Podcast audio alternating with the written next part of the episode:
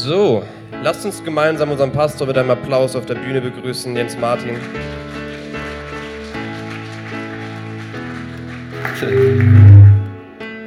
Es ist so schön, dass es dich gibt. Und es stand im Ablaufplan, erzähl doch etwas von dem, was äh, der Pastor oder der Prediger für dich bedeutet oder was du mit ihm verbindest. Und es gibt eine Predigt, die hat er gehalten vor ewigen Jahren, aber sie wird mich mein Leben lang begleiten. Du kommst immer wieder an deine Baustellen, bis du sie mit Gott überwunden hast. Immer wieder und immer wieder. Es ist ein ewiger Kreislauf. Das stimmt, ja. Es stimmt und es begleitet mich und es hat schon viele Durchbrüche gebracht. Von daher macht eure Herzen auf, lasst uns zuhören. Jens Martin hat Starkes zu sagen. Dankeschön. Hui. Ja, das Wetter ist stark, ne? Man muss sich echt wieder die Wollpullis rausholen. Letzte Woche waren wir noch im Park bei 34 Grad und heute bin ich erkältet hier. Ich hoffe, ihr könnt mich trotzdem verstehen und äh, ich kann euch einheizen mit dem Thema, was mir sehr auf dem Herzen liegt. Und zwar starten wir eine neue Predigtserie, die heißt die drei Schlüsselgewohnheiten. Die drei Schlüsselgewohnheiten. Was ist so eine Gewohnheit? Also jeder, glaube ich, kennt Gewohnheiten, jeder hat irgendwelche Gewohnheiten, manche gute vielleicht, manche auch vielleicht nicht so optimale. Ähm, die kennen wir, glaube ich, alle. Ich ähm, hatte zum Beispiel eine Gewohnheit, die musste ich erstmal ablegen. Ja, da war ich mit Janine ganz frisch verheiratet. Und dann ist es ja so, man kommt dann von der Arbeit nach Hause und wie das so klassisch ist, die Frau erzählt erstmal einem alles, was so am Tag gewesen ist. Ja, ich war Schuhe kaufen und die Schuhe sind richtig schön und bin ich dann nach Hause und dann habe ich gesehen, die Schuhe, die passen mir gar nicht richtig und dann bin ich wieder hingefahren und so weiter. Und was mache ich dann? Ich habe gedacht, effizient ist es doch, wenn ich so ein bisschen zuhöre, parallel aber so ein bisschen weiter denke, was noch alles äh, zu tun ist und schon mal ein bisschen plane hier und da. Und das habe ich mir so zur Gewohnheit gemacht, habe gar nicht mehr so richtig zugehört. Ich habe immer nur so gesagt, mhm, mhm, mhm, mhm. Und irgendwann sagte sie mir, du hörst ja gar nicht richtig zu. Und ich so, doch, natürlich. Und ich habe so, ein, so, eine Fähigkeit, ich kann das, was gerade noch so gesagt worden ist, nochmal schnell den letzten Satz wiederholen. Kennen uns auch einige Männer? Ja. Und dann war Janine richtig sauer, weil ähm, sie konnte ja gar nichts dagegen sagen, ich höre nicht zu. Den letzten Satz konnte ich noch. Hätte sie ein bisschen mehr gefragt, hätte ich nichts mehr sagen können von dem, was sie eigentlich erzählt hat. Eine blöde Angewohnheit. Und irgendwann habe ich gemerkt, das möchte ich ändern. Und ich habe es geschafft, es zu ändern und merke jetzt, wenn sie mir was erzählt, wie gut das tut, einfach ähm, wirklich zuzuhören, mich darauf einzulassen, weil es hilft mir, eher abzuschalten von dem, was mich sonst alles gerade so beschäftigt und was mich so gerade stört. Ja. Gewohnheiten ist gar nicht so einfach. Oh. Geht das? Soll ich das Mikrofon, andere Mikrofon nehmen? Okay, genau. Wir haben so eine Gewohnheit, oft, oft Gewohnheiten in uns verankert, die sind irgendwie fest drin. Zum Beispiel Zähne putzen. Ja? Wer von euch überlegt abends noch, ob er die Zähne putzt? Keiner. Ja, also doch, einen haben wir. Ja. Zeig mal deine Zähne. Sehen gut aus. Ja, also äh, das ist irgendwie so, man geht, man geht ins Bett und man merkt, ich, ich putze. Das geht völlig automatisch, man greift zur Zahnbürste. Wenn man es doch irgendwie mal nicht geschafft hat oder gemacht hat, liegt man im Bett und man denkt man, es ist irgendwie eklig, ja, irgendwas, irgendwas fehlt da. Die Gewohnheit, Zähne zu putzen. Ohne Gewohnheiten können wir wahrscheinlich gar nicht richtig überleben. Sie, sie beflügeln uns, sie bewegen uns zu irgendwas, aber es gibt auch Gewohnheiten, die uns sabotieren, die uns irgendwie so ja immer im Weg sind und irgendwie die wir eigentlich wegnehmen möchten. Und ich kann echt sagen, ich glaube, Gewohnheiten machen ganz viel von unserer Persönlichkeit aus. Ja, erzähl mir deine Gewohnheiten und ich kann ein bisschen erzählen, wer du bist.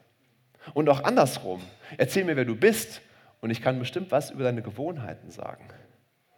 Man hat herausgefunden, dass ungefähr, was wir alles tun in unserem Leben, 80 Prozent davon aus Gewohnheiten besteht. Alles, was du so tust, 80 Prozent davon sind Gewohnheiten. Das heißt, das sind die Sachen, die wir sowieso immer machen.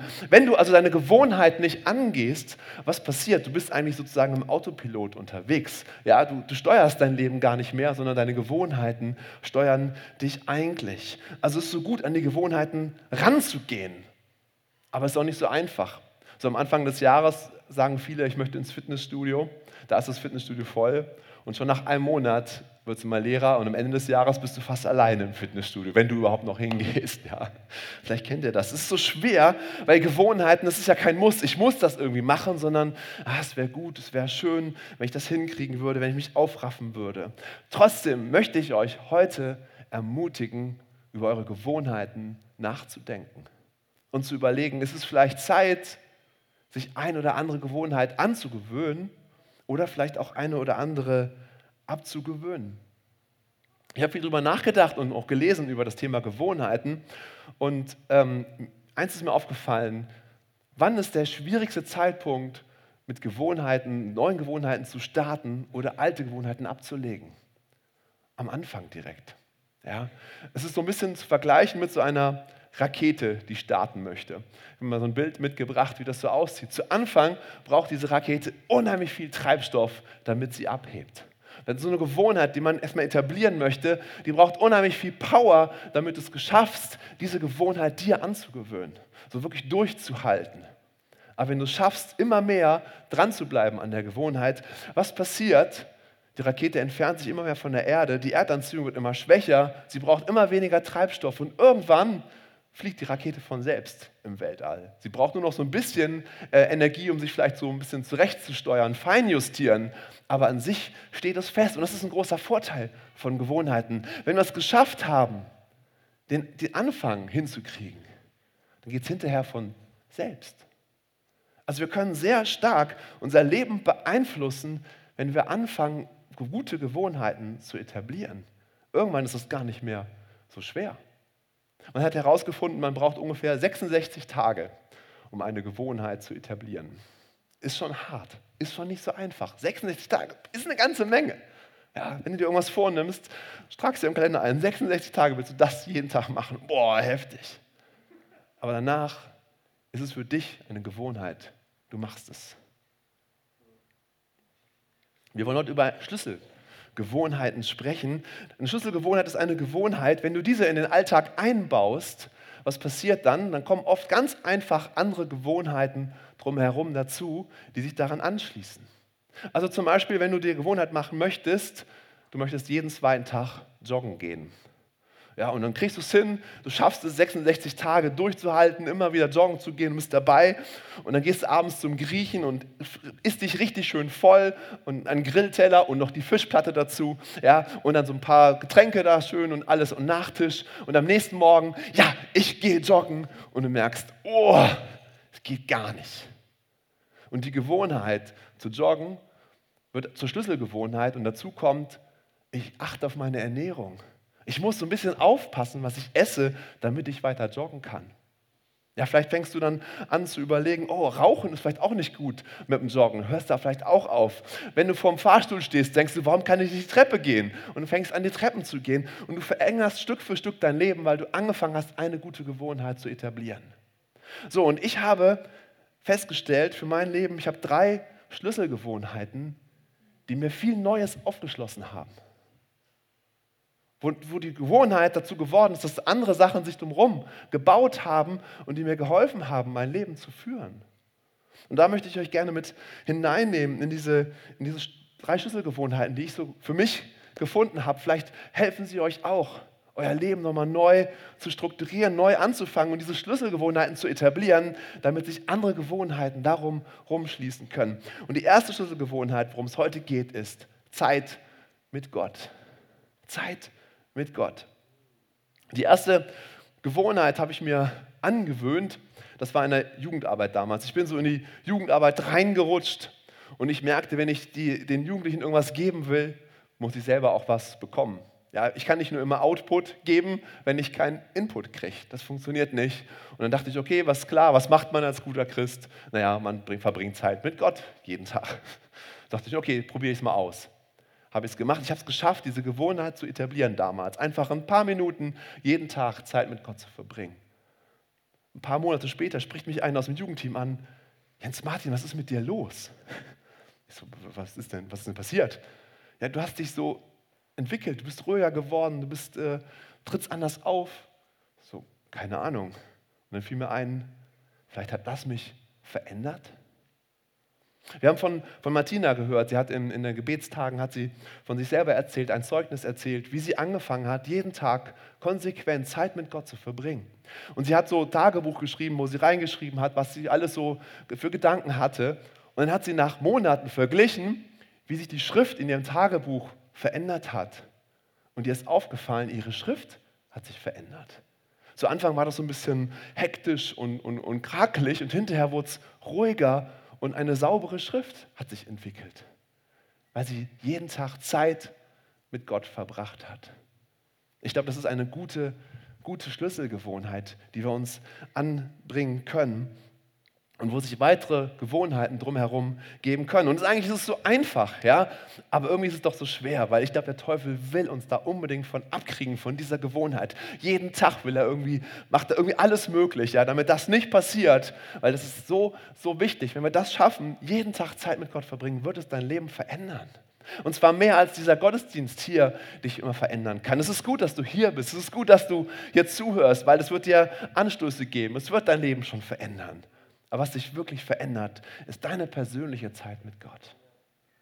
Und deshalb möchte ich einfach ganz platt sozusagen über dieses Thema heute sprechen und dich ermutigen, diese Zeit ein kleines Stück weiter auszubauen. Vielleicht fängst du das erste Mal überhaupt an. Ist egal. Vielleicht bist du auch schon ganz etabliert und machst das schon ein bisschen länger. Vielleicht kannst du überlegen, das noch weiter auszubauen. Es ist die Zeit, die dein Leben verändern kann. Wir finden viele Beispiele auch in der, in der Bibel, wo davon gesprochen wird. Und einen möchte ich heute besonders durchgehen, das ist Daniel. Schlag doch gerne mal Daniel 6 auf, ähm, da können wir gleich mal reingucken. Was war die Situation bei Daniel? Das Volk Israel war in einer babylonischen Gefangenschaft. Das heißt, es war eigentlich nicht mehr zu Hause, es war nicht in ihrer Kultur, sondern sie waren in einer fremden Kultur. Da war eine ganz andere Lebensweise, es waren andere Glaubensansichten. Und in dieser Kultur wuchs dann auch Daniel auf. Und er ist bekannt geworden, weil er Träume deuten konnte. Die Könige hatten damals verschiedene Träume gehabt und irgendwie ist immer Daniel dann gerufen worden, weil er konnte diese Träume deuten. Und schließlich kam dann so eine, eine, eine ähm, heftige Party, hat da stattgefunden, wo ein König da so eine große Feier geworfen hat. Und dann passierte dieses komische, eine, eine Handschrift an der Hand, äh, eine Handschrift an der Wand schreibt so komische Worte, Mene, Mene, Tekel an die Wand. Keiner wusste, was soll das bedeuten, aber der König wusste, irgendwas bedeutet das. Und dann wurde Daniel gerufen und er konnte das deuten. Und dann kam später der König Darius, der Meder, an die Macht.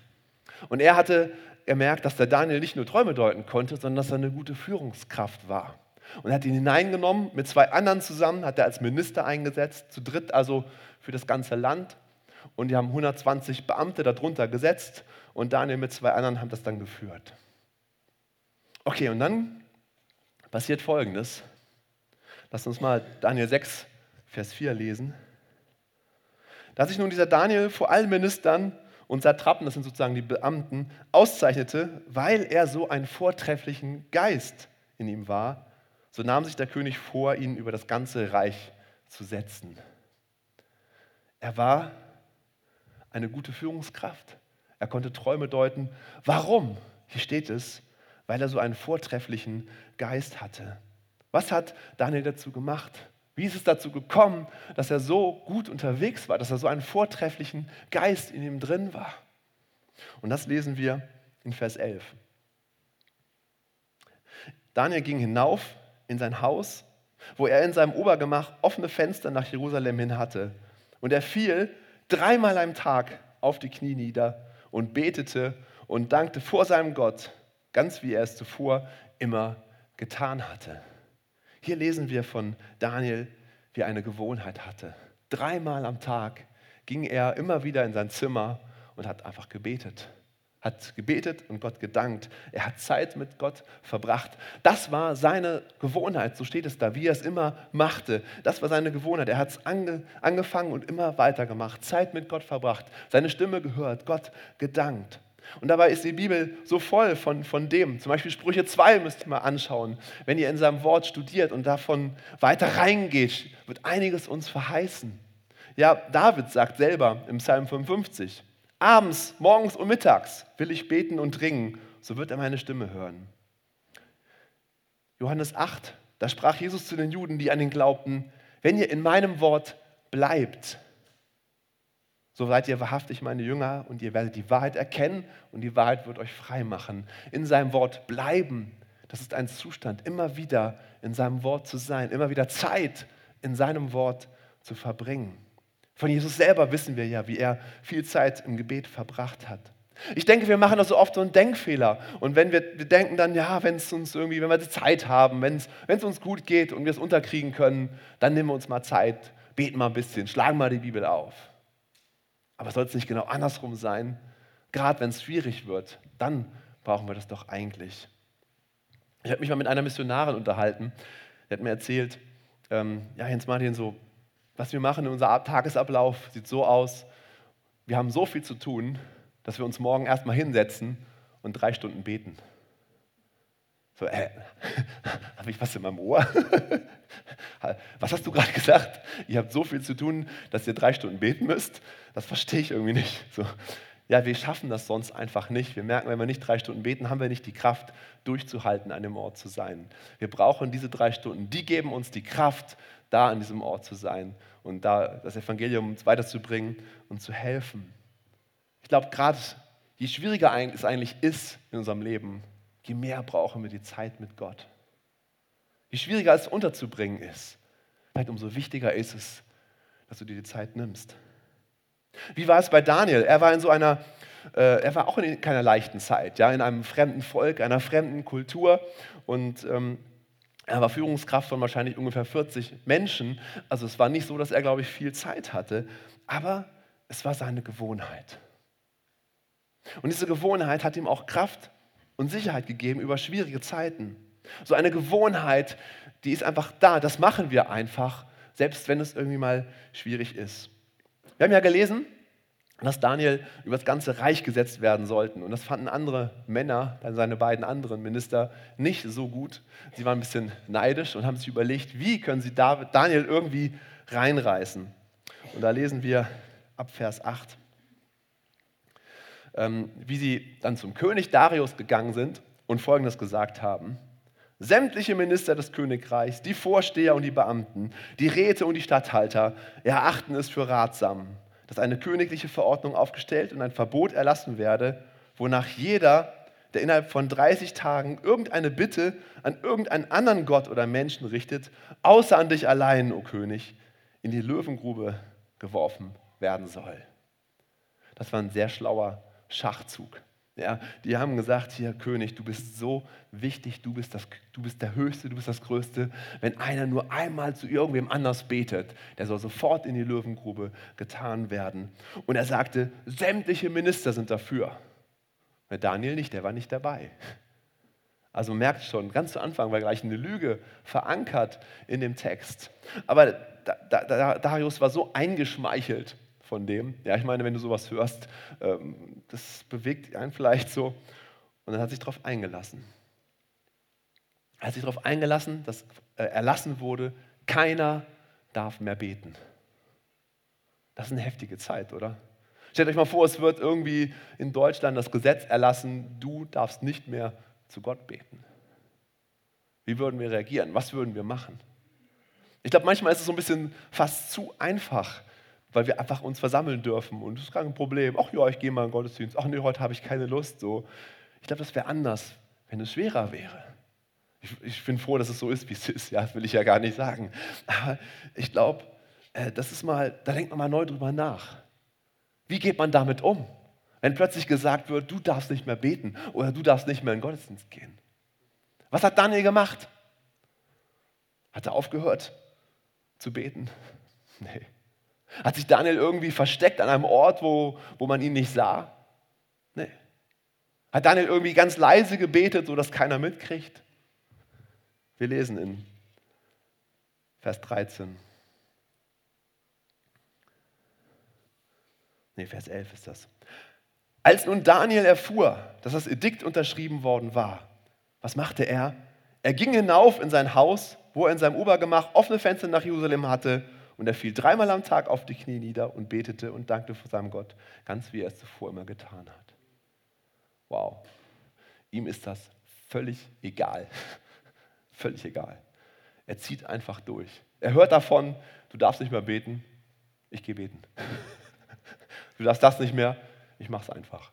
So, das, das, das ist krass, ja. Sogar so in so schweren Zeiten hat Daniel es hingekriegt, diese Gewohnheit weiter leben zu lassen. Ich glaube, Gewohnheiten helfen uns durch schwere Zeiten hindurch. Und nebenbei bemerkt, die Bibelstelle zeigt uns auch, wie wir mit Autoritäten umgehen sollen. Ja, also natürlich sind wir untergeordnet unter die staatliche Autorität. Ja, also wenn es irgendwelche Richtlinien gibt, daran sollten wir uns halten. Das ist schon, schon so auch in der Bibel so verankert. Aber unsere höchste Autorität ist immer Jesus. Unser höchster Herr ist immer Gott und unter seinem Gesetz stehen wir, unter seinen Worten stehen wir. Und das ist für uns immer die wichtigere Priorität als alles andere. Und wenn sich irgendwas widerspricht zu dem, was Gott von uns möchte, halten wir uns an Gott. So sehen wir es hier ganz, ganz klar offenbar, offenbart in der, in der Bibel. Das können wir auch nochmal so nebenbei mal schnell rausziehen als kleines Goodie. Was passiert dann? Daniel betete und natürlich haben die anderen beiden Minister auf ihn gewartet. Ja, mal gucken, ob er betet. Ja, bestimmt wird er beten. Die waren sich so sicher, dass er beten wird. Ja, die wussten, dass er beten wird. Also anscheinend hat er das wirklich immer wieder öffentlich einfach gemacht. Ihm war das egal, was die anderen von ihm dachten. Er hat es durchgezogen. Und so haben sie es rausgefunden und sind sofort zum König Darius gegangen, haben gemeckert und gesagt: Hier, guck mal, was hat denn Daniel da, da gemacht? So. Und da musste Daniel natürlich, der König Darius natürlich ähm, seinem Wort treu sein er musste Daniel nehmen und in die Löwengrube schmeißen. Der König Darius, so steht es da richtig geschrieben in der Bibel, war traurig darüber. Ich meine, das war einer seiner besten Leute überhaupt. Und den musste er in die Löwengrube schmeißen. Er hat einfach gar nicht darüber nachgedacht, was sein Edikt für Konsequenzen hat. Und am nächsten Morgen, König Darius ging als erster in diese Löwengrube und wollte sehen, was ist jetzt passiert mit Daniel. Weil irgendwie hat er anscheinend doch einen Glauben, dass es da einen König geben und Gott geben muss, der helfen kann. Und tatsächlich, Daniel hat überlebt. Er wurde nicht angerührt von den Löwen. Das ist wirklich, wirklich ein Wunder. Und was macht Daniel dann? Das finde ich so heftig. Ja? Er nimmt Daniel raus, nimmt die beiden anderen Minister und schmeißt sie in die Löwengrube rein. Und die werden sofort von den Löwen zerfleischt. So wurde durch die Gewohnheit von Daniel ein ganzes Königreich umgekrempelt. So wurde durch Daniel, durch seine Gewohnheit, was Großes verändert. Und dann steht hier in Vers 27, und das möchte ich nochmal vorlesen, finde ich so krass, wie Darius dann reagiert. Er schreibt dann, es ist von mir ein Befehl erlassen worden, das war der König, der vorher gesagt hat, ja, man darf keinen anderen anbeten außer mich. Es ist von mir ein Befehl erlassen worden, dass man sich im ganzen Bereich meiner Herrschaft vor dem Gott Daniels fürchten und scheuen soll.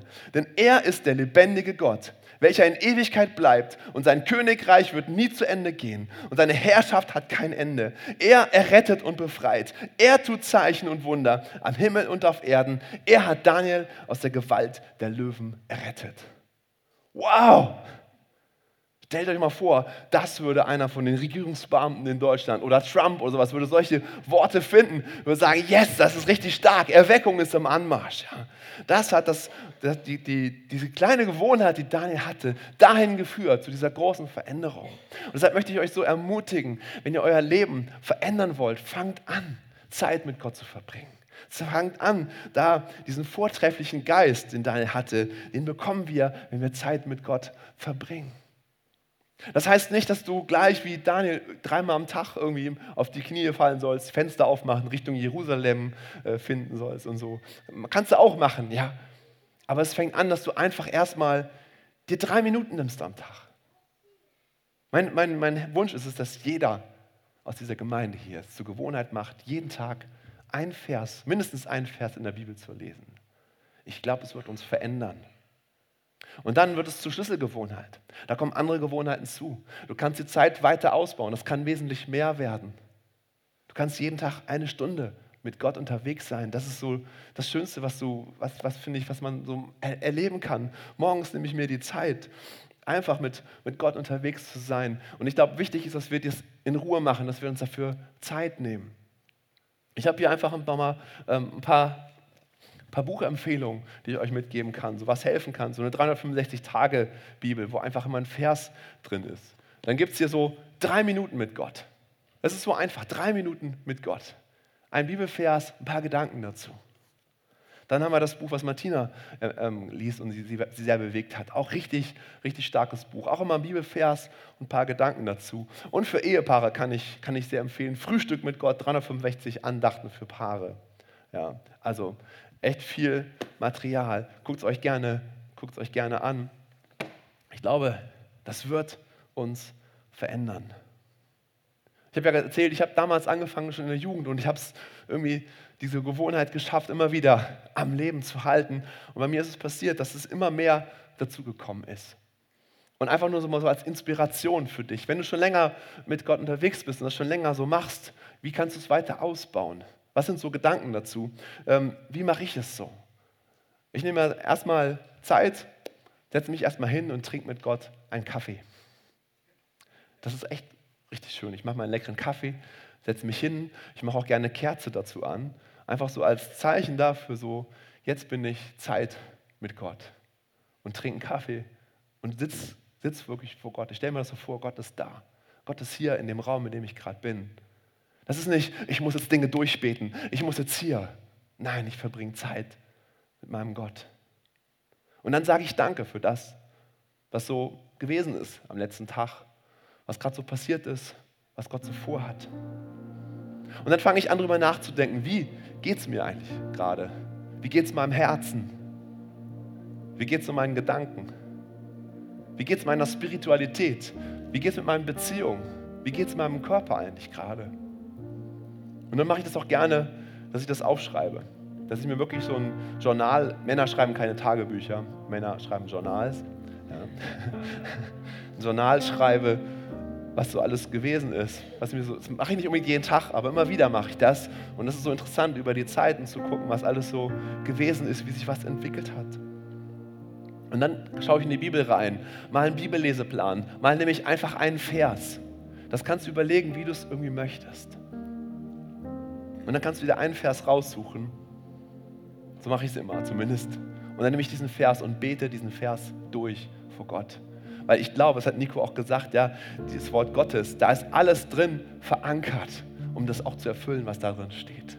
Wenn wir diesen Vers nehmen, es ist Kraft im Wort Gottes. Das zu nehmen und zu proklamieren über dein Leben, das wird was verändern. Hey, wenn du so einen Tag anfängst, ja, mit seinem Wort, das wird deinen Tag verändern.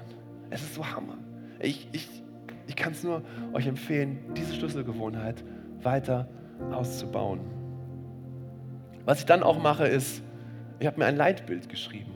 Immer wieder verändere ich es, immer wieder ergänze ich es. Ich habe mir vorgestellt, wo möchte ich am Ende meines Lebens sein? Was möchte ich geschafft haben? So von, meinem, von meiner Art her, was sollen Leute über mich sagen am Ende meines Lebens? Und darauf habe ich mir so ein paar Sachen aufgeschrieben und das lese ich mir jeden Tag durch. Das gibt mir Fokus. Es gibt mir klar, wo ich hin möchte. Da bin ich noch lange nicht. Aber wenn ich gar nicht weiß, wo ich hin möchte, wo setze ich denn den ersten Schritt hin? Wenn ich aber weiß, da hinten ist mein Ziel, ganz weit weg, gehe ich jeden Tag einen ganz kleinen Schritt in die richtige Richtung. Und dann habe ich mir auch Ziele definiert, wie das konkret werden kann. Vielleicht ist das ein bisschen heftig für dich und sagst, boah, das ist viel zu groß. Kein Problem. Ja? Du fängst einfach an mit drei Minuten. Hier ein Buch heißt ja sogar, drei Minuten mit Gott. Ja? Aber es wird Stück für Stück dein Leben verändern. Hey, komm, seid ihr mit dabei? Wollen wir das angehen? Ey, wenn wir das schaffen als Gemeinde, wirklich das ganz normal als Schlüsselgewohnheit anzusetzen, es wird dich verändern. Es wird dich echt verändern. Du wirst merken, huch, ich bin plötzlich anders geworden. Nicht aus Anstrengung, nicht aus, ah, ich muss, sondern weil Zeit mit Gott abfärbt. Man sagt, Gemeinschaft färbt ab. Und so färbt auch Gemeinschaft mit Gott ab, wenn du jeden Tag mit unserem Allmächtigsten unterwegs bist. Amen. Lass uns gerne mal zum Gebet aufstehen. Halleluja, Jesus.